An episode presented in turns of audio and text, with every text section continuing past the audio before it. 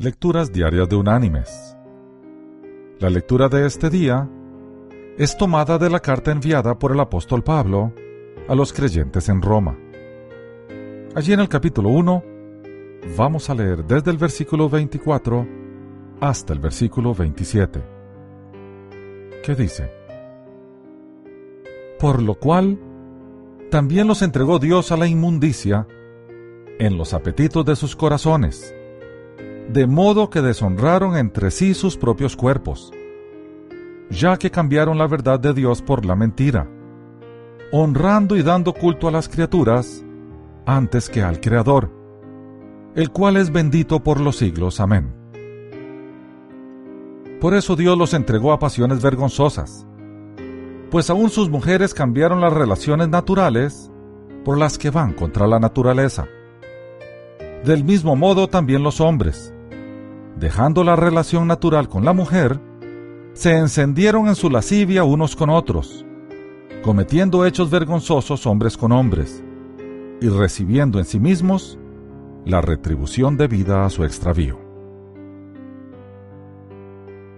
Y la reflexión de hoy se llama Ahí vienen los Simpson.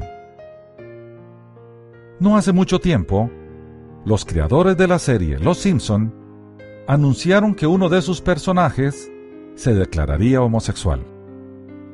El anuncio desató todo tipo de especulaciones y apuestas sobre quién podría ser el personaje gay. ¿El fiel asistente del señor Burns? ¿Smithers?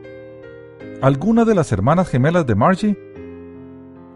La respuesta llegó recientemente, en un capítulo en el que la ciudad de Springfield decide legalizar como matrimonio las uniones gay, en un esfuerzo por atraer el turismo.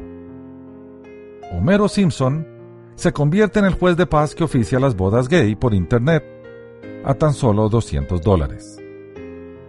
Esto lleva a Patty Bouvier, la hermana de Margie, a revelar que está enamorada de Verónica, su profesora de golf.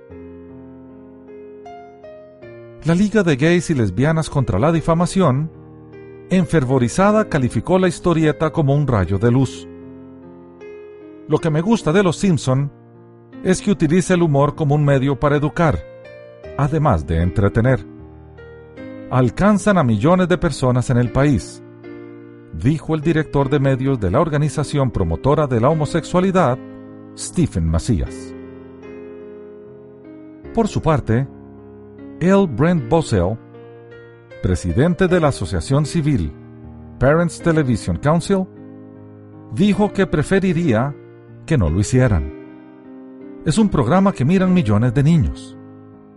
¿Qué necesidad había de refregarles en la cara un tema como el de los matrimonios homosexuales? ¿Por qué no pueden simplemente entretenerlos? Mis queridos hermanos y amigos, en Unánime sabemos que este es un tema muy sensible hoy en día. Relativizarlo o ignorarlo no le hace ningún favor a nadie. Siendo una organización que tiene a la Biblia como norma de fe y conducta, se hace necesario que en relación a este tema hagamos un comentario. En la sociedad posmoderna, todo se está relativizando. El absoluto Dios se cambia por el relativismo moral contemporáneo. La intolerancia hacia el pecado se etiqueta como intolerancia hacia el ser humano. Es pertinente entonces hacer una aclaración.